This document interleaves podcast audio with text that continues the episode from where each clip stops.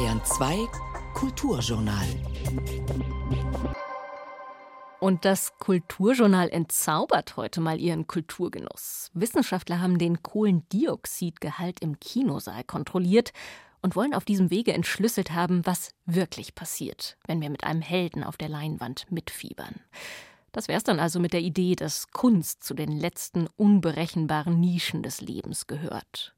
Im Gegenzug weihen wir sie aber ein in den Zauber eines scheinbar unattraktiven Begriffs. Regeln, auch Verbote, Vorschriften sind kein Killer, sondern Motor der Kultur. Ohne Kleiderregeln zum Beispiel keine immer neuen Schuhmodelle. Das sagt die Historikerin Lorraine Deston. Und? Es gibt kein Ende von Regeln. Wir haben Regeln, wie man den Tisch deckt, wie man sich begrüßt, was man alles als Handgepäck mitnehmen darf. Aber es gibt so gut wie keine Kultur ohne Regeln. Man könnte sogar sagen, Kultur ist gleich Regeln. Das Kulturjournal auf Bayern 2. Heute mit Marie Schöss. Die Musik der Sendung ist eine Hommage an das Abtauchen. Janda heißt die Sängerin aus Leipzig, die einfach nicht loskommt von diesem Moment, in dem das Atmen aufhört, in dem Körper, Kopf, Haare unter Wasser verschwinden und eintauchen in diesen anderen Lebensraum. Apnoe heißt ihr zweites Studioalbum. Daraus hören wir Amma.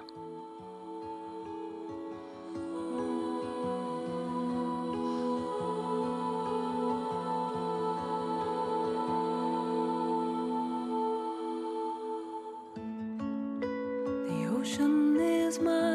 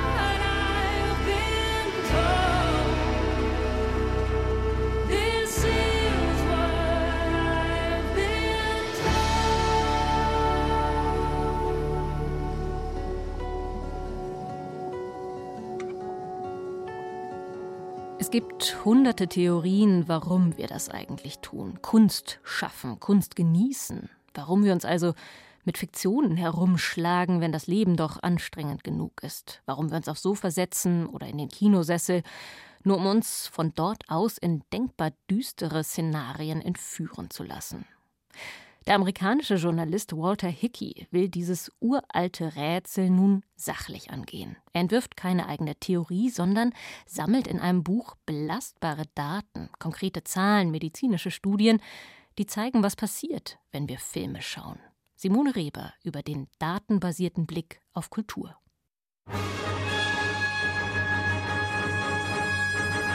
Ein Hubschrauber bleibt mit den Kufen am Dach eines Wolkenkratzers hängen.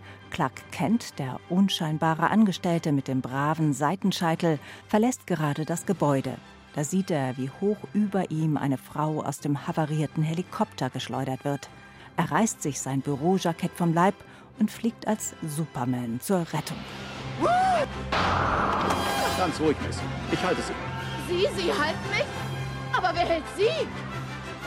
Zuschauerinnen und Zuschauer träumen vielleicht davon, dass sie jenseits einer grauen Büroexistenz über Superkräfte verfügen und fliegen können, aber ihr Verstand weiß, dass das nur ein Traum ist. Dennoch ist Wirklichkeit, was das Nervensystem im Kino erlebt, wenn Superman auf der Leinwand die hilflose Frau in der Luft aufhängt. Die Muskeln ziehen sich zusammen, der Körper geht in Alarmzustand und entspannt sich erst, wenn Frau, Superman und Hubschrauber heil auf dem Dach sind. Der amerikanische Journalist Walter Hickey hat recherchiert, was die Wissenschaft über die Wirkung von Filmen nachweisen kann. I wanted to figure out the different ways that pop culture reverberated around society. Ich wollte herausfinden, sagt Walter Hickey, wie die Popkultur in der Gesellschaft widerhallt. Für die Forschung erweist sich der geschlossene Raum des Kinos als eine exzellente Laborsituation. So haben Wissenschaftler des Max-Planck-Instituts für Chemie in Mainz Geräte in die Lüftungsschächte eines Kinos gehängt, um in der Abluft den Atem des Publikums zu analysieren. Insgesamt zeigten sie 16 verschiedene Filme. Das Ergebnis war eindeutig. Jedes Mal, wenn die Heldin in die Tribute von Panem in Lebensgefahr geriet, stiegen die Werte für Kohlendioxid und Isopren deutlich an. Man atmet nicht nur Kohlendioxid aus. Man atmet nicht nur die Luft aus den Lungen aus, sondern auch andere chemische Substanzen. Die Forscher des Max-Planck-Instituts fanden heraus, dass man Isopren entwickelt, wenn man seinen Körper anspannt. Das Isopren gelangt ins Blut, in die Lungen und in den Atem. Und als sie diese Filme in verschiedenen Kinos gezeigt haben, sahen sie überall Spikes von Isopren an den gleichen Stellen des Films. Alle sind zur gleichen Zeit zusammengezuckt. Im Ergebnis konnten sie nachweisen, dass Filme eine körperliche Wirkung haben.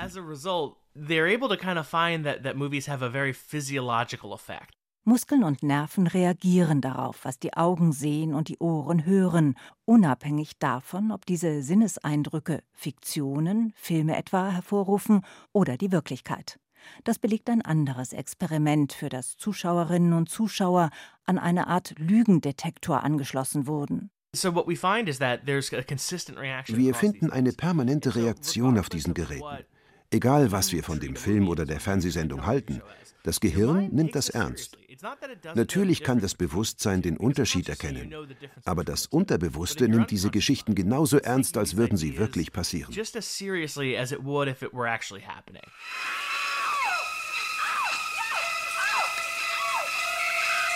Ein Schrei geht durch Mark und Bein, der Atem stockt, das Blut gefriert in den Adern. Thriller oder Horrorfilm spielen mit Effekten, der Körper aber reagiert darauf, als bestünde eine echte Gefahr. Das zeigt ein Versuch an der Universität Leiden. What they essentially found was that a horror film actually your brain Sie haben herausgefunden, dass das System für die Blutgerinnung den Körper in einem Horrorfilm auf eine Verletzung vorbereitet. Das Gehirn setzt einen Gerinnungsfaktor frei, der es dem Körper leichter macht, bei einer Verletzung eine Wunde heilen zu lassen. Selbst wenn man also gar nicht glaubt, dass man getötet wird, weil man diesen Horrorfilm sieht, springt das Gehirn auf den Zug auf. Walter Hickeys Schlussfolgerung, Wir nehmen Filme ernster, als wir denken und sollten diese Wirkung wertschätzen. Your mind is really taking movies quite seriously, and it's worth putting a little bit of respect on that. Allerdings stellt sich dann doch wieder die alte Frage, warum wir es als Vergnügen empfinden, wenn wir auf der Leinwand sehen, wie sich ein Schatten dem Duschvorhang nähert, wie in dem Film Psycho von Alfred Hitchcock. Zum einen wird das Kino auf diese Weise zu einer Art Fitnessstudio für unser Nervensystem. Wir trainieren Reaktionen auf eine mögliche Gefahr. Es ist aufregend. In stabilen Gesellschaften haben wir keine Möglichkeit mehr, Gefahr zu spüren, Aufregung oder ein so breites Spektrum an Emotionen so wie früher. Die Fähigkeit, sich freiwillig aufzuregen, freiwillig auf ein Abenteuer zu gehen, im Rahmen unseres Lebensstils, kann da ein spannendes Erlebnis für das Gehirn sein. Zum anderen winkt am Ende die Belohnung, das Happy End. Der Sieg des Guten über das Böse und wir schütten Endorphine aus. Aber bis dahin fahren unsere Gefühle Achterbahn. Auftritt der Schurke. Wo fangen wir an? Vor einem Jahr hätten diese Korps und Anwälte es nie gewagt, sich mit euch anzulegen. Ich meine, was ist passiert? Und was schlägst du vor? Ganz einfach. Tötet Batman. Heath Ledger als der Joker, der Clown mit dem grässlichen Grinsen, trudelt und torkelt durch den Film The Dark Knight. Er ist der Gegenspieler zu Batman, der nachts im Fledermausanzug die Stadt aus den Händen der Mafia befreien will. Die Schurken sind die Folie, vor der die Helden glänzen, sagt Walter Hickey. Schurken sind sehr hilfreich, um auszudrücken, wofür der Held steht. Schurken geben die Möglichkeit, die Ideologie zu finden, die man direkt ablehnt. Herauszufinden, das ist falsch und ich bekämpfe das. Sie erlauben den Helden, sich zu entwickeln. Aber nur, wenn wir uns mit den Helden identifizieren, sind wir glücklich über das Happy End. Dafür müssen wir ihnen mit den Augen folgen. Filmregie ist Aufmerksamkeitsmanagement. Wissenschaftler der Universität Lübeck zeigten Probanden beliebige Straßenaufnahmen. Alle schauten auf andere Stellen der Leinwand. Dann zeigten sie den gleichen Menschen einen Trailer von Steven Spielbergs Krieg der Welten. 75 Prozent der Augenpaare hefteten sich an Tom Cruise im Zentrum der Action. Hickeys Datensammlung liest sich fast so, als säße der alte Jäger Mensch mit seinen archaischen Instinkten und Reflexen neben uns im IMAX-Kino. Der Verstand wird überwältigt. Wie war das, bevor Fotografie und Film erfunden wurden? Szenenwechsel, Tempowechsel, Perspektivwechsel. Soll das etwa Dresden sein? Nicht viel davon zu sehen. Aber was für ein Himmel. Den Tag, an dem er Luft malt, da darf man nicht mit ihm reden. In dem Film Grenzen der Zeit von Peter Schamoni ist es der Maler Caspar David Friedrich, dem es die Sprache verschlägt, wenn er die Luft malt. Was unterscheidet den Film von der Malerei? Lässt sich die Wirkung von Bildern wirklich messen? Der Kieler Philosoph Ralf Konersmann bezweifelt das. Da würde ich sagen, dass messbare Körperindizes, also Bluthochdruck und Hautreaktionen, Schweißausbruch und so weiter, das kann man sicher alles messen. Aber sobald man dann die Frage stellt, wie wirkt das denn nach? Sind denn Reaktionen auch schon gleich Prägungen? Da würde ich doch massive Zweifel anmelden, und zwar mit dem Hinweis, dass wir ja nicht als leere Tafeln da im Kino sitzen, wo dann jeder Seheindruck, jeder Schock gleichsam massive Spuren hinterlässt, sondern wir haben Erinnerungen, wir haben Erfahrungen und verarbeiten ja diese Dinge. Ralf Konersmann hat ein Buch über die Geschichte des Maßes geschrieben. Er glaubt, dass die zahlenbasierte Wissenschaft, das Messen und Zählen, uns von ästhetischen und ethischen Fragen entfernt und unser inneres Maß überschreibt. Konersmann plädiert für eine Rückkehr zum langsamen Sehen, wie es in der Landschaftsmalerei entwickelt wurde. Wenn der Romantiker Caspar David Friedrich die Luft malt, den Dunst, das dunkle Meer, wenn er die Horizontlinie auflöst, dann räumt er die Leitplanken für den Blick beiseite. Betrachterinnen und Betrachter können die Szenerie in alle Richtungen erkunden. Das Paradigma ist immer noch die Malerei, also das stehende Bild, das sich dem Betrachter ausliefert und an ihn appelliert, wahrgenommen zu werden. Denn der Betrachter handelt jetzt hier auch nicht als souverän, sondern ist eingeladen, sich einzulassen. Das heißt, er muss sich das Bild Schritt für Schritt erschließen. Und dazu braucht es Zeit. Auf diese Weise verändert sich das Verhältnis zu dem Werk.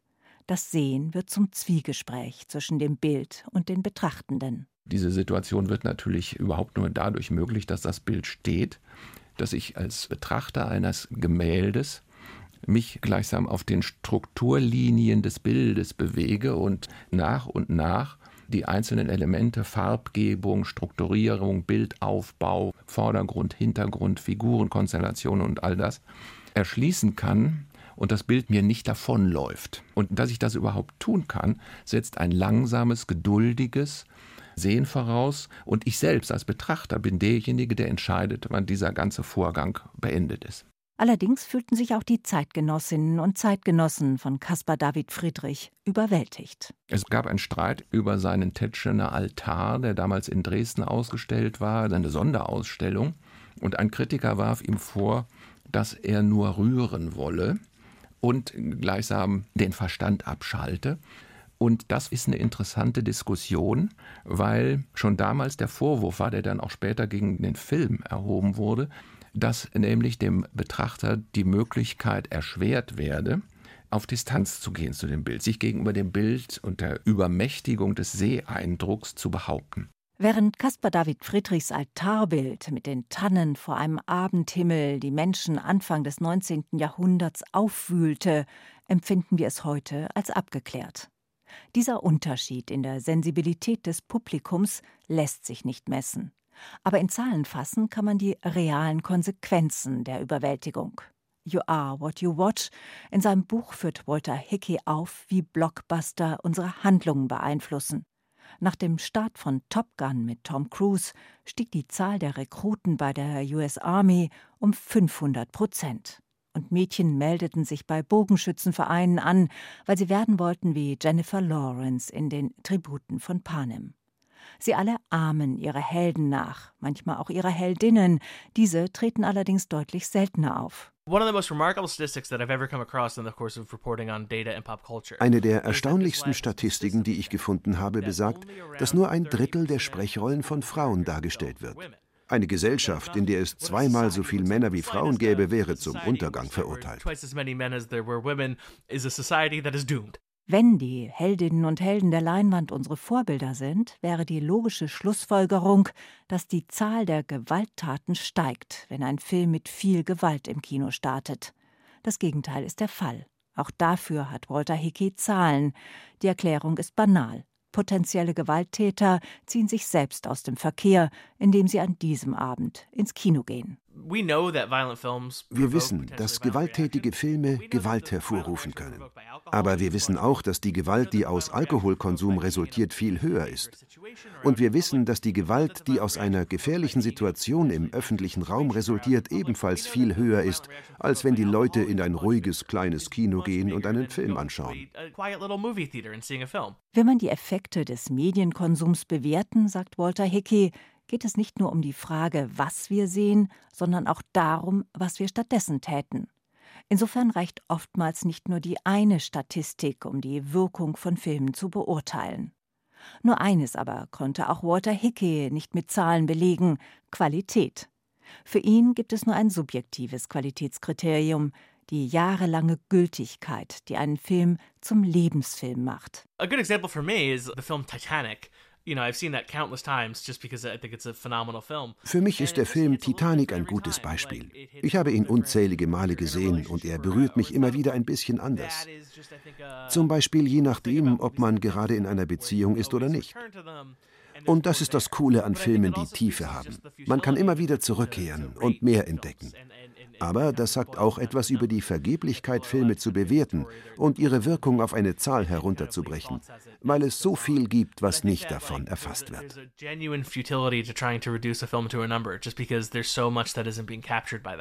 Am Ende träumen alle etwas anderes, wenn Jack und Rose am Bug der Titanic stehen. Vertrauen Sie mir? Ich vertraue Ihnen. Jetzt öffnen Sie die Augen.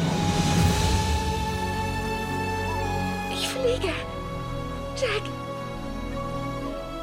Gedanken von Simone Reber und You Are What You Watch, das Buch von Walter Hickey, ist bisher nur auf Englisch erschienen. Hier kommt ein weiterer Song aus dem zweiten Studioalbum von Yanda, I See Myself.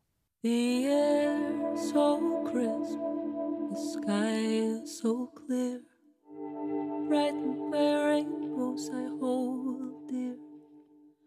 We've walked this path a thousand times, but I never really noticed it before.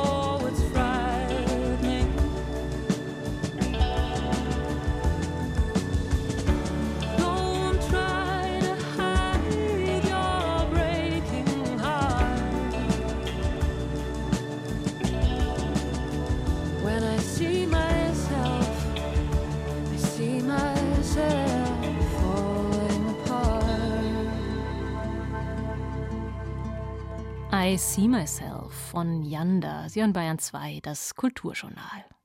Mein Eindruck ist ja, Regeln haben keinen guten Ruf. Das fängt schon bei den Kleinsten an. Das Kind, das immer alle Regeln befolgt, hat sicher nicht den Charme von Pippi Langstrumpf mit ihren wilden Abenteuern. Und Erwachsenen geht's nicht unbedingt anders. Die Künstlerin, die regelgetreu arbeitet, ist doch ziemlich weit weg vom Genie, das für Kreativität und Erneuerung steht. Und selbst der Richter, der stur nach Regeln vorgeht, hat den Blick für den Einzelfall verloren. Der Regelbruch, das wäre also mein Gefühl, ist oft attraktiver als die Regel selbst. Lorraine Deston würde da vielleicht widersprechen. Sie ist Wissenschaftshistorikerin, emeritierte Direktorin am Max-Planck-Institut in Berlin und sie hat gerade ein Buch geschrieben, das zeigt, Gesellschaft, Kultur ohne Regeln, das ist eigentlich unvorstellbar. Frau Deston, ich grüße Sie im Kulturjournal. Hätten Sie denn gleich ein Gegenbeispiel parat, das zeigt, dass wir die Einhaltung von Regeln mindestens so stark einfordern, wie wir den Regelbruch idealisieren? Stellen wir uns vor, eine Woche ohne Verkehrsregeln. Ich glaube, das wäre nach mehreren Stunden unerträglich. Und wir würden uns dafür aussprechen, dass wir die alten, guten Verkehrsregeln wieder bekämen. Es gibt viele Regeln dieser Art, auch Regeln, die wir gar nicht merken, die für unser soziales Miteinanderleben notwendig sind. Aber ich glaube, Sie haben recht, wenn Sie sagen, dass die Regeln heutzutage einen schlechten Ruf haben. Ich glaube, das hat teilweise damit zu tun, dass die Regeln strenger geworden sind. Es gibt weniger Spielraum für nicht nur Ausnahmen, sondern ein bisschen Ermessungsraum. Wir leben in einer Welt von schlanken Regeln, das heißt Regeln, die kurz und knapp formuliert werden und die keine Ausnahmen erlauben. Das war nicht immer der Fall. Es gibt viele Kontexte, in denen man füllige Regeln, das heißt Regeln, die mit alle möglichen Beispielen, Ausnahmen, Beobachtungen gepolstert sind. Die sind Regeln, die unseren Ermessungsraum einladen. Und ich glaube, diese Art von Regel hätte nicht einen solchen schlechten Ruf gehabt. Das ist interessant, diese Unterscheidung von schlanken Regeln, von Regeln, die irgendwie den Eindruck haben, sie könnten ohne Kontext und ohne auch Interpretationshilfe jederzeit anwendbar sein und diesen fülligen Regeln, von denen Sie gerade gesprochen haben. Ich wollte noch eine Frage vorweg schicken, denn wenn wir hier sprechen, sitzen Sie ja im Berliner Studio und ich bin in München zu Hause, sitze also in München im Studio. Und das ist vielleicht für unser Thema gar nicht so uninteressant, weil Berlin als Stadt ja doch viel eher den Ruf hat, laxer mit Regularien aller Art umzugehen, während man Bayern doch unterstellt, einen Hang zu Regeln und Normen zu haben. Es gibt ein Beispiel in Ihrem Buch, das diesen Eindruck zu bestätigen scheint. Dafür müssen wir grob 500 bis 800 Jahre zurückspringen in eine Zeit, in der Kleidervorschriften eine große Rolle gespielt haben. Und da war man offenbar in Bayern besonders rigide. Also Sie lassen uns wissen, dass es einige Länder gab, Italien zum Beispiel, die sich auf Regeln für Frauenkleider beschränkten. Andere, Frankreich nennen Sie da als Beispiel, wollten eher Männer und deren Prunk und Protz reglementieren. Nur Bayern wollte alles und alle unter Kontrolle bringen. Das lassen Sie uns wissen. Stecken Sie uns mal an mit Ihrer Neugier, die ja dieses Buch ungemein prägt. Was verrät denn so eine eigentlich ja längst vergangene und für viele auch vergessene Kleiderordnung, womöglich über eine Region oder eine Zeit, aber eben auch über das Wesen von Regeln, das sie ja so stark umtreibt. Ja, die Kleiderordnungen sind ein gutes Beispiel für Regeln, die gescheitert sind. Also nicht nur in Bayern. Bayern war natürlich besonders ehrgeizig. Sie haben recht. Also die Bayern wollten alles, alles regeln. Aber die Kleiderordnungen sind sehr weit verbreitet in der Geschichte. Und wir begegnen immer noch Beispiele davon. Man denkt zum Beispiel die Hijab-Proteste in Iran neulich. Die sind längst nicht verschwunden, aber sie haben selten Erfolg, muss man sagen. Und vielleicht ein Grund dafür ist, dass sie ungewollt sich selbst unterminieren. Wenn man zum Beispiel etwas verbietet, sagen wir Schuhschalen, dann erfinden die Fashionistas eine andere Mode, sagen wir Schuhrosetten.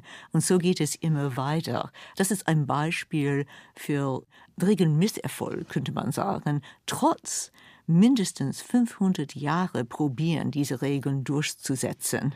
Ja, und das ist so interessant auch an diesem Beispiel. Also Sie haben es jetzt schon gesagt, die Gesetzgeber hinkten eigentlich immer hinterher, was Kleiderordnung angeht. Also die Mode war immer schneller als die Regeln, die dafür erfunden wurden.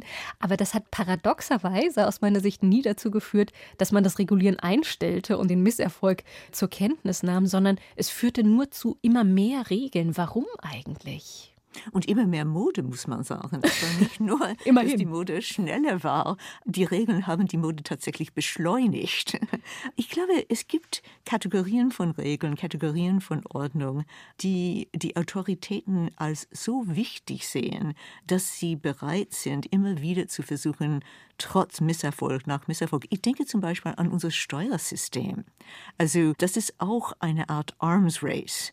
Sobald unser Finanzamt neue Regeln erfindet, erfinden wir kleine Schlupflöcher, wo wir vielleicht einige Euros uns sparen können. Und man kann sich leider nicht vorstellen, dass die Beamte irgendwann es aufgeben werden, Steuer zu verlangen. Es ist einfach ein eingebautes Regel-Arms-Race. Mhm.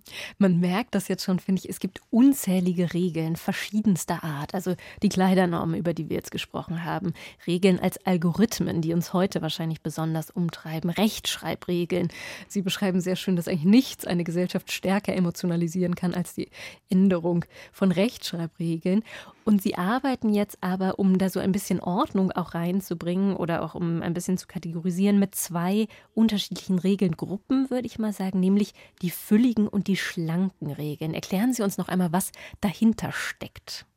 Vielleicht stellen wir uns den Michelin-Mann vor. Er ist gepolstert und er ist gepolstert gegen alle möglichen Schocks, unerwartete Überraschungen en route.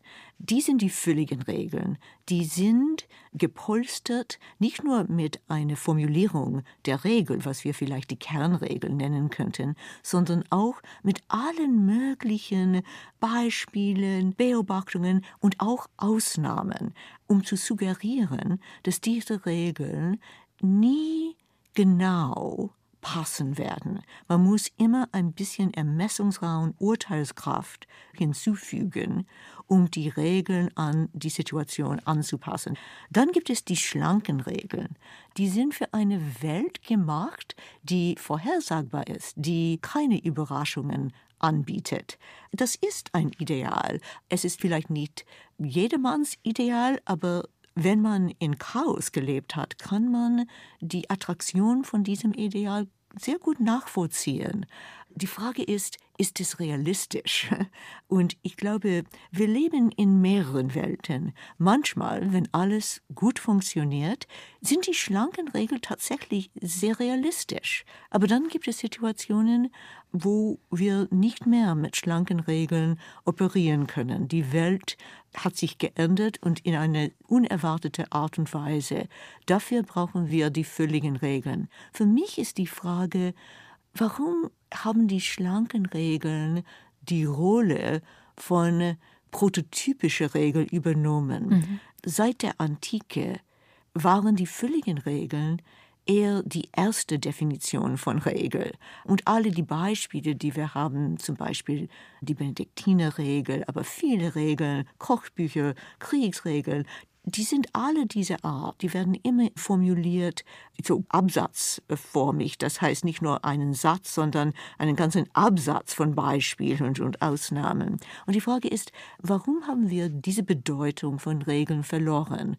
Und was wäre Ihre These, warum das eine, also diese schlanke Regel so überhand genommen hat in unserer Vorstellung von Regel, während dieses, die Regel als Paradigma, also ja als, als Vorbild zum Beispiel, warum das dann gestrichen wurde aus unserem Bedeutungsspektrum der Regel? Ich glaube, es gibt mehrere Ursachen dafür. Also sicher ist eine Ursache der Fortschritt der Technik.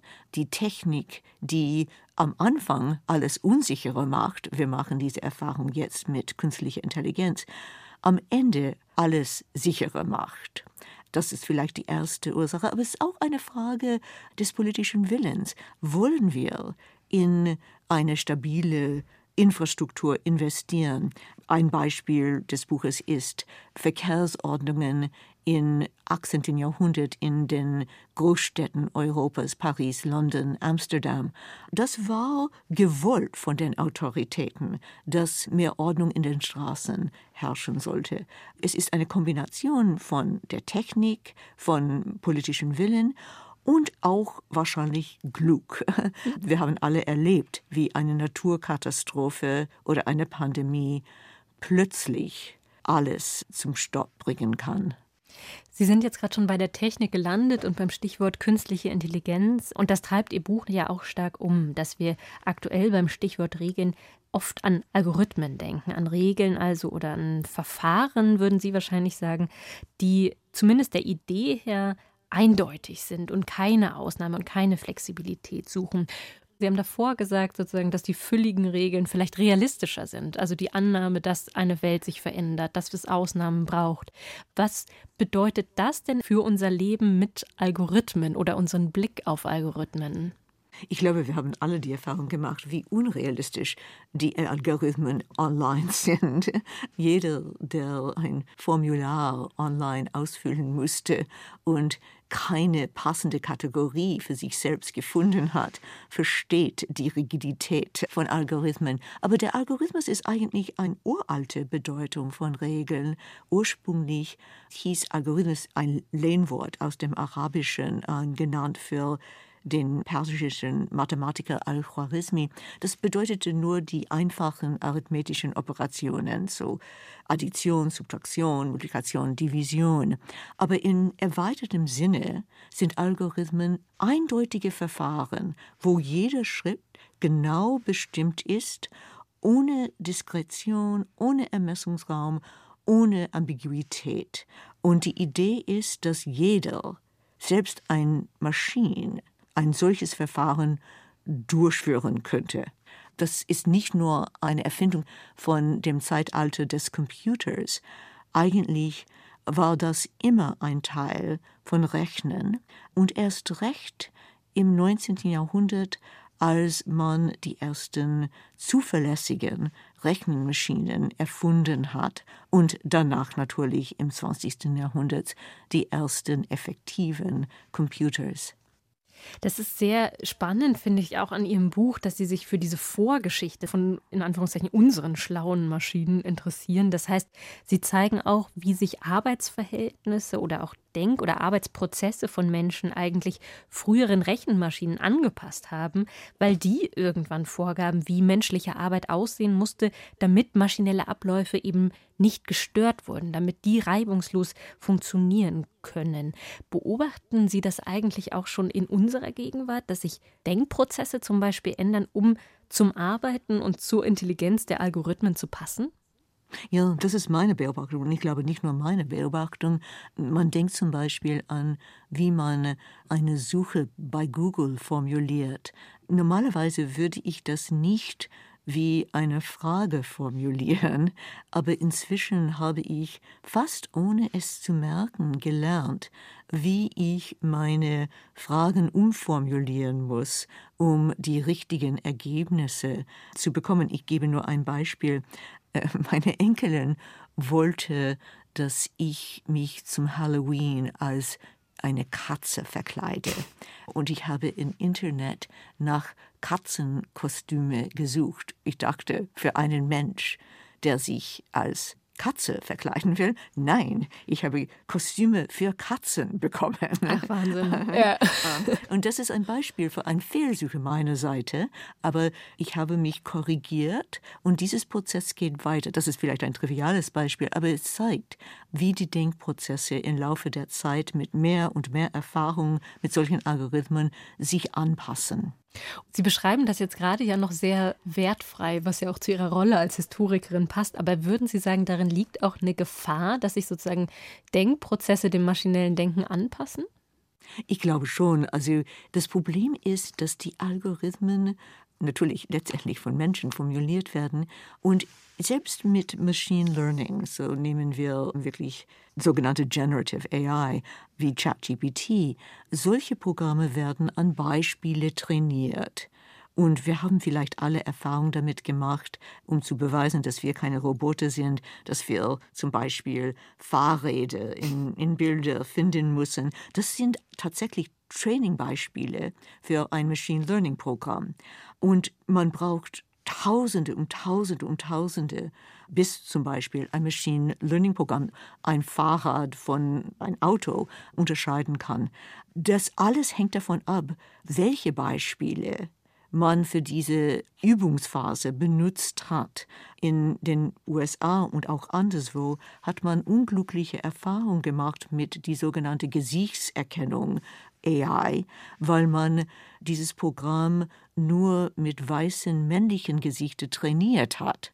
Natürlich war es nicht in der Lage, weibliche oder nicht weiße Gesichter akkurat zu erkennen, manchmal mit sehr unglücklichen Ergebnissen. So, ich glaube, ja, es gibt in der Tat eine Gefahr und die Erwartungen an AI teilweise natürlich von den Firmen, die in dieser Branche arbeiten, sind übertrieben es gibt wirklich hier eine Kluft zwischen Erwartungen und Realität.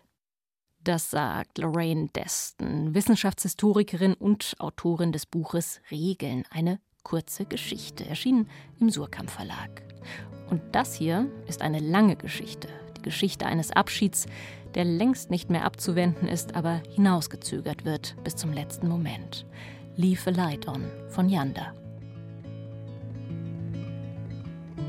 As I have to watch you moving away, I realize how much I wanted you to stay.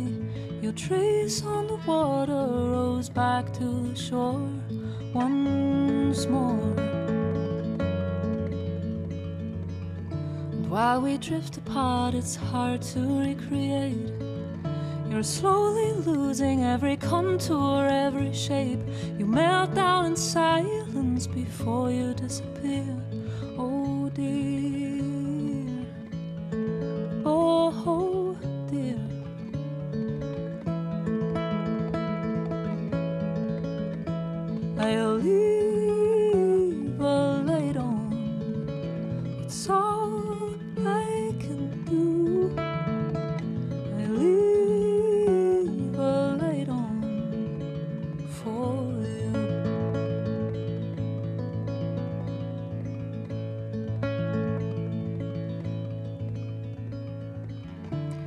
Feel cold just like that rail beneath my hands.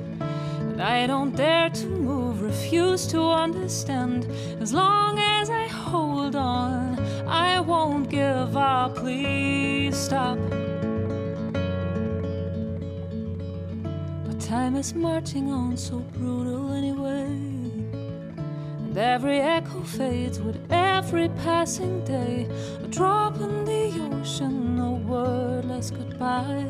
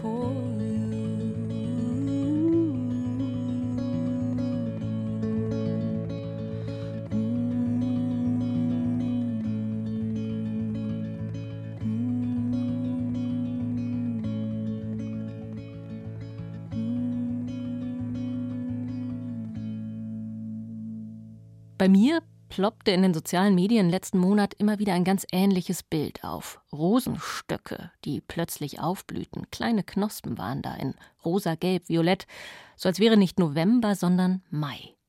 Und mit den Bildern kam die Frage auf, darf man sich jetzt eigentlich darüber freuen, über dieses bisschen Farbe im ja auch wettertechnisch gesehen so düsteren Monat November? Oder sind diese Knospen doch bloß Symbole der drohenden Katastrophe? Das Beispiel ist zugegeben banal, aber es zeigt doch, dass mit dem Klimawandel die Gefühle, die das Wetter auslöst, komplizierter geworden sind, dass nicht mehr ganz klar ist, wann Freude, wann Ärger angemessen ist. Über diese Unsicherheit habe ich mit dem Nürnberger Schriftsteller Joshua Groß gesprochen. Und er hat fürs Kulturjournal im November beobachtet, wie er selbst aufs Wetter blickt. Entstanden ist der Essay Das Wetter als Vorbote des Untergangs. Am Anfang ist man allein mit seinen Vorstellungen. Ich gehe mit meiner Mutter durch den Nürnberger Reichswald. Es ist Anfang November. Gibt es Inbrunst in sich verfärbenden Blättern? Ja, es gibt Inbrunst. Das Licht ist so rötlich, wie man denkt, dass Licht eigentlich nicht sein kann. Ich schaue in die Kronen der Eichen. Von dort kommt das rötliche Licht, möchte man meinen. Möglicherweise kommt es auch vom Feinstaub oder weil die Sonne tief steht. Wir laufen durch Laub, durch rottendes Laub, Zwischendurch hebe ich eine Kastanie auf. Nach der Brücke, auf der sinnloserweise eine Leitplanke angebracht ist, voll weggekratzter, verschwörungsidiotischer Sticker, beginnen die Kiefern. Der Mischwald entmischt sich zur Monokultur. Meine Mutter und ich sprechen nicht generisch. Wir sprechen von Ängsten, von Zukünften, von Paul Celan. Ich hatte in ihrem Bücherschrank den Band Atemwände gefunden. Wir überqueren die Brücke. Der Boden ist voller Nadeln und Moos. Ich würde gerne wissen, wie man die verschiedenen Moose bezeichnet, aber ich weiß es nicht. Nach einer Weile gelangen wir zum Waldfriedhof. Wir stehen am Grab einer alten Freundin meiner Mutter. Ich kapiere eine Wiederholung oder zumindest eine Auffälligkeit. Ich denke nach über einen Freund von mir. Ich denke 39 Jahre. Ich denke 40 Jahre. So alt sind sie geworden. Ich denke nach über rötliches Licht. Wir gehen weiter. Inmitten dieses geläufigen Nachmittags sage ich plötzlich generisch, es sei ein richtiger Herbst endlich mal wieder. Meine Mutter stimmt mir generisch zu. Ich halte inne. Warum habe ich so generisch gesprochen? Die Wahrheit ist, dass niemand weiß, was in Bezug auf Herbst richtig sein soll. Es sei denn, man denkt vom Generischen her, von der Geläufigkeit. Aber wenn wir von der Geläufigkeit her denken, denken wir in Übertreibung. Wir denken den Herbst als Bilderbuchherbst. Wir denken, die Zusammenhänge seien intakt. Das ist das Unwirkliche. Wir denken an unsere Vorstellung vom Herbst und wir gleichen ab, ob der Herbst unserer Vorstellung entspricht. Wir entdecken im Herbst einen richtigen Herbst, wenn er uns geläufig ist. Das ist das Unwirkliche. Überhaupt, unsere Vorstellungen sind das Unwirkliche. Wir tun, als wären wir allein mit ihnen. Aber wir sind nicht allein. Die Welt ist zu uns selbst eine Gegenläufigkeit geworden. Die Welt kümmert sich nicht um uns, aber sie verändert sich. Und das wollen wir nicht wahrhaben. Ich sage mir, geh durch dieses Licht und schwöre auf seine Rötlichkeit. Die Rötlichkeit des Lichts ist nicht zu ändern. Ich sage mir, danke den Lichtteilchen. Ich sage mir, wie schön ist es, dass das Unwirkliche des Lichts dem Unwirklichen unserer Vorstellung entspricht. Aber was ist so unwirklich daran, dass wir Vorstellungen haben? Vorstellungen vom Herbst? Unwirklich ist, dass der Grundwasserspiegel nicht sichtbar ist. Unwirklich ist, dass die Borkenkäfer nicht sichtbar sind. Unwirklich ist, dass die mit neonroten Kreuzen markierten Kiefer nicht sichtbar sind.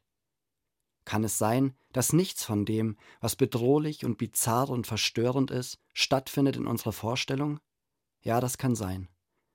Ich betrachte nicht generisch die Kronen der Kiefern, den rötlich schimmernden Himmel. Warum sprechen wir von Kipppunkten, wenn es um Ökosysteme geht, aber nicht bei Emotionen? Mir fällt auf, dass manche Kiefern keine Kronen mehr haben. Mir fällt auf, dass manche Kiefern tot sind. Viele Kiefern sind tot, wenn man es genau betrachtet. Der Wald verschwindet in sich selbst, während meine Mutter und ich durch ihn hindurchgehen. Unwirklich ist, dass sich die Welt verändert, aber wir verändern unsere Vorstellungen nicht. Jahreszeiten sind für uns zu Ressentiments geworden, im Sinne von, wir haben uns in unseren Vorstellungen verloren.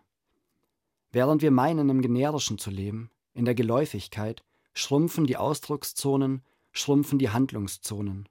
Wir tun nichts dagegen. Wir tun nichts. Wir widmen unseren Vorstellungen keine Aufmerksamkeit. Und wir hören nicht auf das, was Claude Cahin schrieb. Wenn man darauf verzichtet zu schaffen, bleibt nichts als zerstören, denn kein Lebender kann sich stehend, unbeweglich auf dem Rad des Schicksals halten. Unsere festgefahrenen Vorstellungen machen uns unbeweglich. Unsere Vorstellungen, die kollektiv sind, lassen uns erstarren. Wir sind menschlich in der Starrheit. Aber wir sind auch menschlich in uns selbst. Die Psychologin Cynthia Fleury behauptet, es gebe einen Unterschied zwischen Menschen, dahingehend, ob sie fähig seien, zum eigenen Ressentiment auf Distanz zu gehen oder nicht. Ich glaube, bezüglich der Klimakrise sind wir gleichzeitig zwei Menschen auf einmal. Das ist unheimlich. Unheimlich ist, dass wir distanziert und nicht distanziert zugleich sind. Wir haben die Fähigkeit, so weit auf Distanz zu gehen, dass wir unsere eigene Nichtdistanziertheit begreifen.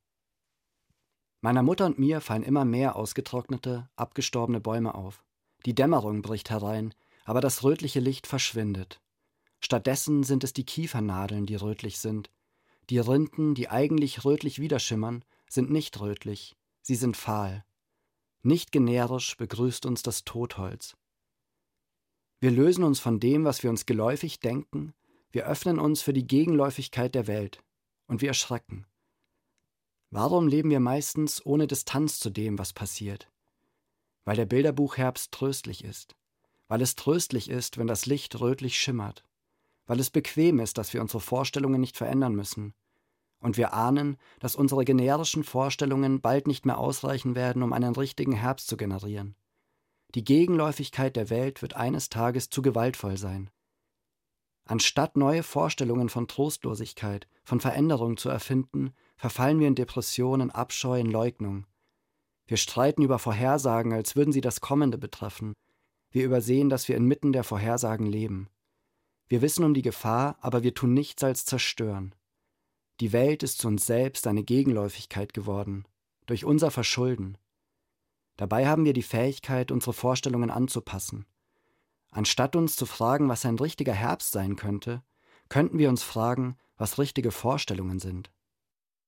Ein kleiner Vorschlag, wie Sie auch aufs Wetter schauen könnten, hineingerufen in dieses Bilderbuch Winterwochenende, aufgeschrieben und gesprochen vom Schriftsteller Joshua Groß. Und das war das Kulturjournal. Den Podcast der Sendung finden Sie wie immer unter bayern2.de. Marie Schöss sagt Danke fürs Zuhören und schickt Sie noch ein letztes Mal unter Wasser. Ab Noe, der Titelsong von Jan das gerade erschienenem Album, eine Art Gedankenprotokoll einer Taucherin. Dive down deeper till you fall into.